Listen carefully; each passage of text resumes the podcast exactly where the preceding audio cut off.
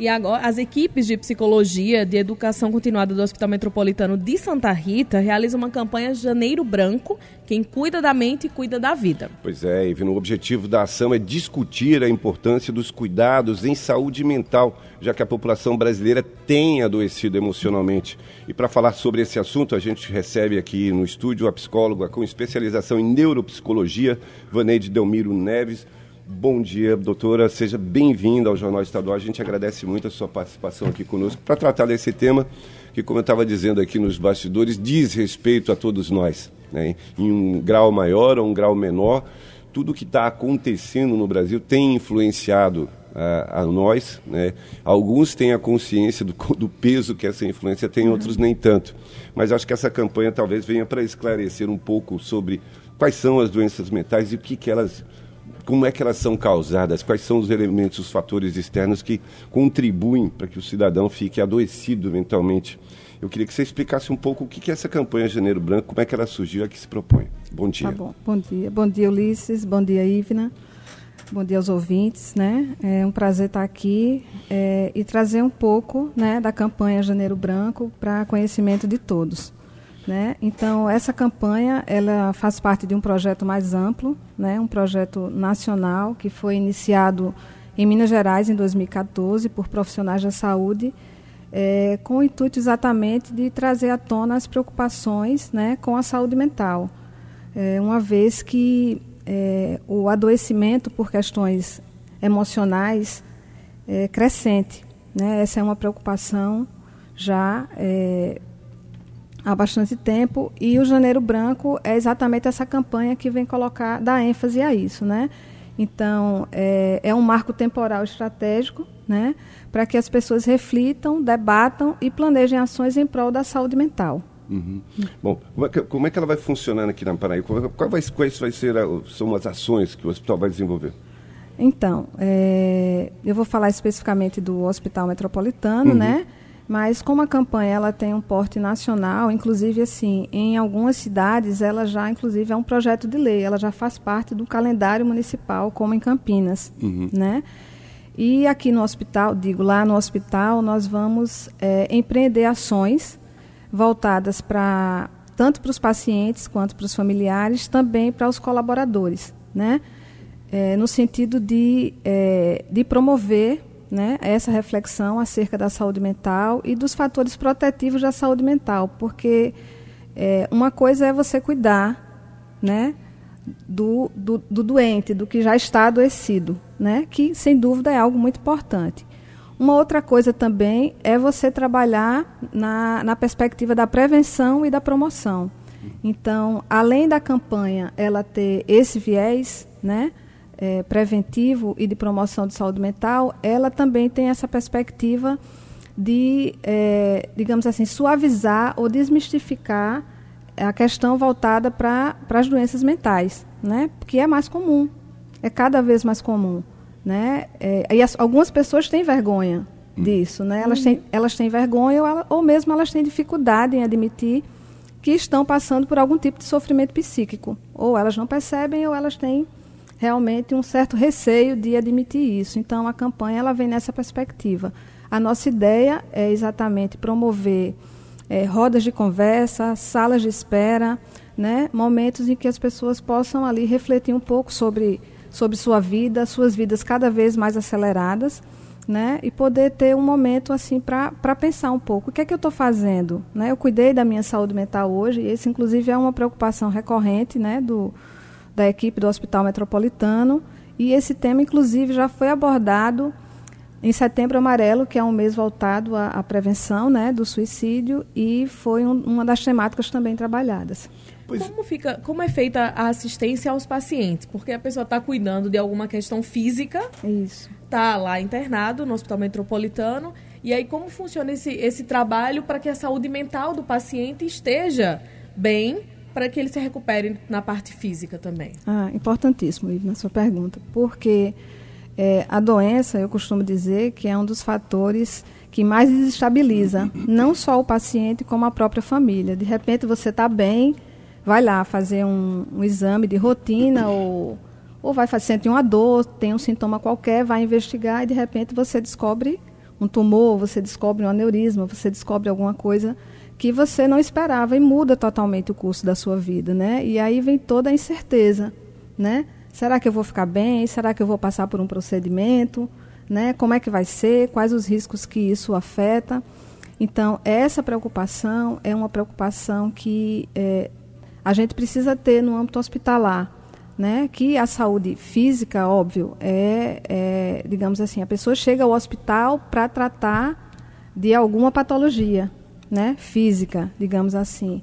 Mas, obviamente, é, a questão psíquica, ela naturalmente está ali presente. Né? Então, a, a nossa assistência é, a todos os pacientes que, que ingressam no hospital, desde a chegada dele, muitas vezes via ambulatório, né? Porque muitas vezes esse paciente chega transferido de uma outra unidade hospitalar, então ele sequer passou pelo ambulatório. Então é do paciente que chega ao ambulatório ao paciente que está interno, seja na emergência, seja na internação ou nas UTIs, né? Então essa assistência se dá à beira-leito, como a gente costuma dizer, né? Não só ao paciente, mas ao acompanhante, né? Muitas situações de de óbito, uhum. né, e que a gente precisa estar ali dando esse suporte à família, aos amigos, né, e um cuidado permanente em saber como é que esse paciente está, como é que ele está lidando com esse processo de adoecimento, o que aquele adoecimento significa para ele, porque a gente entende doença de uma forma geral, todo mundo sabe, está acontecendo algo errado, algo saiu do curso, né? Mas eu, por exemplo, posso compreender né, a doença de uma forma. O Ulisses pode compreender de outra. Há pessoas que têm uma resistência maior a isso, conseguem enfrentar, têm uma atitude mais positiva. E outras não. Né? Elas tendem muito mais a, a uma negação, ou mesmo a, a. Como é que eu posso dizer assim? A uma resistência, né? ou a se deprimir. A gente percebe que existem fases, inclusive. Uhum. Né? O paciente chega e tem pessoas que chegam com uma, numa, numa postura muito positiva. Não, eu vou ficar bem, eu tô, né, eu confio aqui. Tem a questão da espiritualidade que também ajuda é, bastante. Ajuda também. bastante, uhum. sem dúvida, né? Mas tem pessoas que realmente elas vão precisar desse suporte. O fato de ter se afastado de casa, de estar num ambiente novo. A gente está tratando exatamente de uma ação dentro do Hospital Metropolitano né, em, em, razão da, da, daquilo que acontece lá dentro, mas o, o tema ele diz respeito a todos nós. Né? A Sem doença dúvida. mental, e aí eh, a gente vai, vou, vou colocar aqui, você, você, usou uma expressão da vida acelerada, né? Essa vida acelerada, o que, que ela produz muitas, muitas vezes nas pessoas, né? o contexto, uh, o que está acontecendo no nosso dia a dia, acaba produzindo nas pessoas a depressão, né, a ansiedade, né, e, ou que são também doenças, doenças da mente, né, uhum. que precisam ser encaradas, precisam ser tratadas. Muitas vezes as pessoas ignoram isso, ignoram os sinais. Eu, eu já dei esse, esse depoimento aqui, eu depois de 54 anos experimentei tristemente a, a, a ansiedade e é uma, é uma coisa impressionante, né? Como, como ela como ela é, você parece que não tem o um controle mais do seu corpo, da seu, do seu pensamento, quando você vê, você está prostrado com medo de botar o pé para fora de casa. Uhum. Quer dizer, muita gente sente essa, essa mesma angústia né? E, e, e tem dificuldade de buscar uma ajuda. É, essas doenças, elas, elas, talvez sejam mais comuns do que as pessoas imaginam, né? porque elas estão acontecendo a toda hora, com pessoas Isso. conhecidas, com amigos que de repente se fecham ali na sua casa ou se fecham em copas e não se abrem para nada. Uhum. Enfim, o melhor caminho é buscar uma ajuda. Sim, sim. É, inclusive, é, isso se dá em qualquer idade, né? Isso independe de classe social, né? É importante que se diga. E é difícil para algumas pessoas reconhecerem isso e admitirem isso, né? E o ritmo de vida, é, é, eu penso que isso é uma coisa bastante pontuada, né? É, essa questão da, das redes sociais, né? De você entrar numa rede social, você vê uma vida maravilhosa ali das outras pessoas, viagens, uhum. né? E você começa a, a, pensar assim, puxa, mas e eu, né? Onde é que eu tô? A, tal história da grama do vizinho ser, ser mais verde uhum. que a minha, né? Então, assim, é, é, muito importante que as pessoas se deem conta disso, porque o, o, processo de adoecimento, ele se dá, às vezes, de uma forma bastante silenciosa, né? E às vezes o entorno também não compreende o que está se passando. Aquela pessoa está estranha, aquela pessoa. Existem muitos processos de julgamento e é muito importante que nesse momento a gente adote muito mais a postura de acolher, né? de tentar entender, de tentar incentivar essa fala, né? de tentar descobrir o que está acontecendo. Né? Muitas vezes, com adolescentes, as pessoas costumam simplificar, dizendo: ah, isso é uma fase. Sim, a fase da adolescência é uma fase né, muito. Cheia de fases. É, cheia de fases, né? Conturbada, enfim, com seus conflitos, com, com é, cheio de, de, é, de coragens, de, né? mais de empoderamentos, mas é importante também que se chegue junto para entender, né? Crianças também, né? Cada vez mais é, é, patologias acometem crianças. Então é muito importante que a gente tenha esse e, e, essa é uma questão também um dos focos da campanha, né? Poder alertar a população para que ela se, se sensibilize e tenha um olhar mais cuidadoso para isso, uhum. né? Porque, desculpa, às vezes é, tem alguém que está lá prostrado, está doente, está numa crise de ansiedade ou está numa depressão, né? Mais profunda e você chega para o outro e fala assim, ah, levanta, olha o sol, né? Se anime, mas não é possível, uhum. entende? Não é possível. Então, a importância também de buscar ajuda adequada, uhum. né? Evitar a automedicação, porque todo mundo hoje faz... Uhum. Não, não todo mundo, não vou generalizar, mas assim não é incomum a gente conhecer alguém que faz uso de algum tipo de medicação psicotrópica. Uhum, exatamente. Né?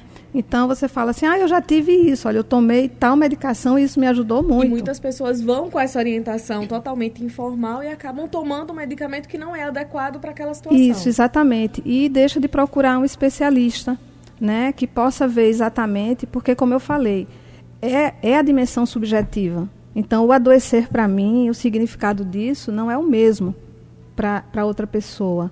Né? A depressão que eu tenho não é a mesma. Eu posso até tomar a mesma medicação que outra pessoa toma, mas aquilo tem um sentido diferenciado para a minha vida. Uhum. Bom, você citou aí a, a, as redes sociais, e as redes sociais têm um, tem um fenômeno embutido que é a rapidez com que ela se estabeleceu, né?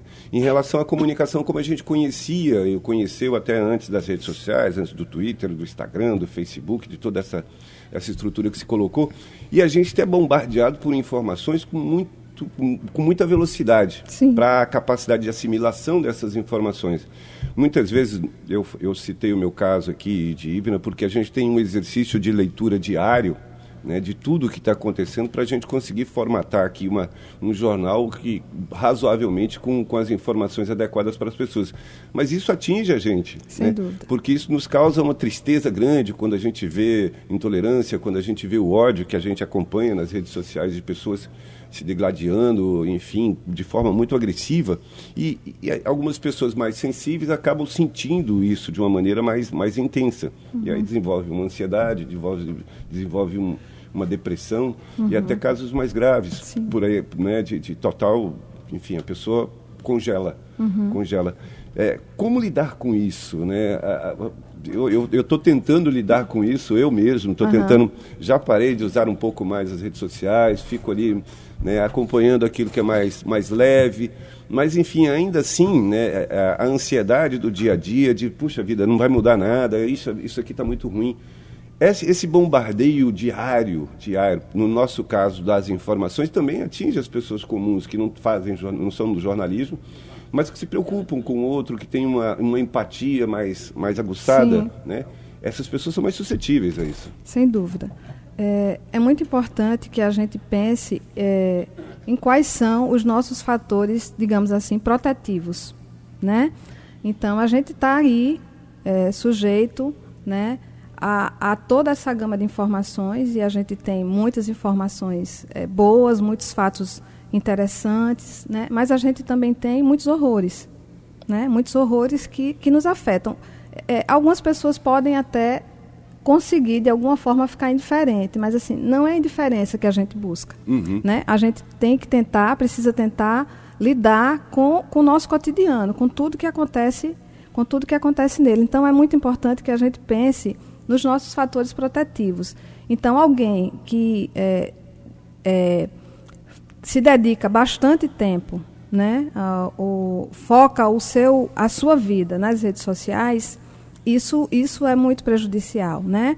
Porque assim, é, a, eu costumo dizer que a nossa vida, ela, ela como se ela, ela fosse um, ela precisasse de pilares, né? Então a gente tem o pilar que pode ser a nossa família, para algumas pessoas não é, mas para outras ela é, né? A gente tem um outro pilar que são os amigos, a gente tem um pilar que é o trabalho, a gente tem um pilar e, e a gente precisa dividir né? Tudo isso para que a gente tenha fatores protetivos que no momento em que algo nos abala, a gente possa fazer, né, apelo, a gente possa recorrer, a gente possa ter esse suporte emocional para poder seguir, porque notícias ruins, elas elas não cessam, uhum. né? Nesse momento, milhares de coisas estão acontecendo, são guerras, são mortes, intolerância, enfim, toda sorte de, de atrocidade.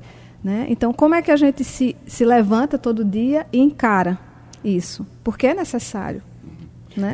Bom, quais as orientações para que as pessoas possam cuidar da saúde mental? Eu vou, vou tra trazer duas aqui que, para mim, me valeram bastante. Uhum. Uma, uma boa noite de sono.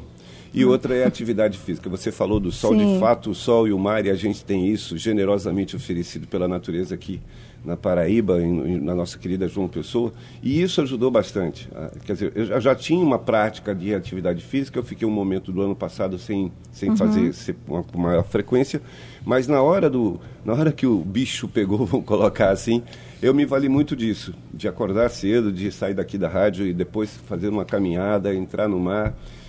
E noite de sono. O sono é fundamental. Para mim, foi uma, uma, noite bem dormida ajudou fundamentalmente. Foi impressionante. Ah, é, é, essa é interessante essa colocação, Ulisses, porque é, quando a gente fala em saúde mental, é importante que, que as pessoas compreendam, né, de uma forma geral, que a gente não está dizendo simplesmente é, um cuidado né, que se baseie é, em tratamento com o psicólogo ou com o psiquiatra ou com qualquer outro profissional de uhum. saúde, entende? A saúde mental ela é algo muito amplo, né? A gente é biopsicossocial e diria espiritual também, uhum. né? Então, a atividade física é importante, sem dúvida, é muito importante, né? Sair com, com amigos é importante, é muito importante. Ter um tempo para si é importante, muito. Meditação, né? Uma boa alimentação, claro. É, reunir com a família, né? É, ser moderado com o tempo nas redes sociais, né? Às vezes a gente se comunica com se comunica, fala com várias pessoas nas redes sociais, mas não tem um tempo para encontrar com os amigos, para tomar aquele café, né? uhum. né? Para tomar, sei lá, o chopp, para o abraço, sem dúvida, para o olho no olho, uhum. não é? E isso é muito importante, né? Então, conversar com alguém de confiança, reconectar-se à natureza, como você falou, né? É, exercitar a sua fé, né? Ser grato, buscar. É, existe uma cobrança excessiva, às vezes uma autocobrança, e você fica perguntando. É, você se pergunta, é, ah, eu, eu tenho tal idade, eu não conquistei isso, eu não conquistei aquilo, e olha para o outro e, e fica nessa busca desenfreada, e às vezes você esquece de curtir e de valorizar aquilo que você conquistou. É muito simples, parece muito banal, mas isso traz um efeito. Imagina que é você acordar de manhã e pensar, puxa, eu sou grato, que bom, né? E outra coisa é você acordar e pensando, puxa, não consegui isso, e você vai, né? Começa a se intoxicar com esses pensamentos e aí o teu dia, né? O teu corpo vai refletir isso. Inclusive depois, eu, se houver é, possibilidade, eu gostaria de fazer a leitura de um poema, né? Uhum. Da, da Viviane Mosé, que ela fala exatamente sobre, sobre essa necessidade de você é, lidar com as suas emoções para que você não adoeça. Uhum. Né? E isso é muito importante, porque a gente é muito suscetível. Né? Então, uma emoção negativa, ela encontra uma forma né, de se tornar sintoma. Uhum. É, então, vamos terminar com, a, com, com, com esse poema que você trouxe para que a gente possa ter uma visão é, poética dessa situação tão terrível. Tá bom, então vamos lá. É, o poema é grande, eu, vou, eu separei Não, apenas uma, uma, parte. O nome do poema é Poemas Presos, né? A Viviane Mosé, ela é, é psicóloga, psicanalista e ela tem é, doutorado em filosofia.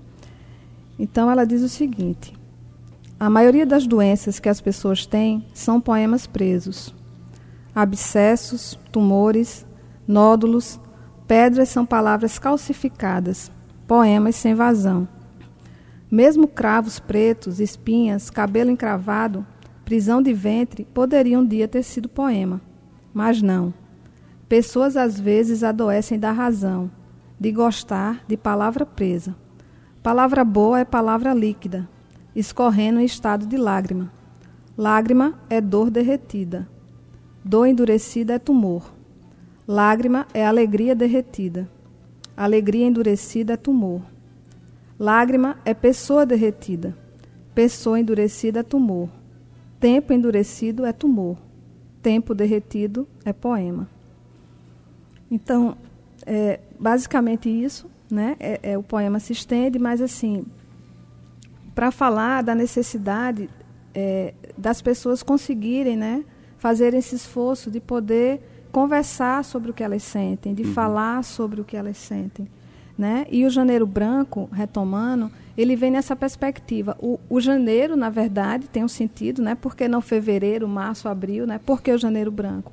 Porque o janeiro é esse mês do recomeço, uhum. né? A gente termina o ano fazendo aquele balanço e se enchendo de esperança, nós vamos conseguir redesenhar novos projetos, né? Escrever novas histórias, então, por isso o janeiro.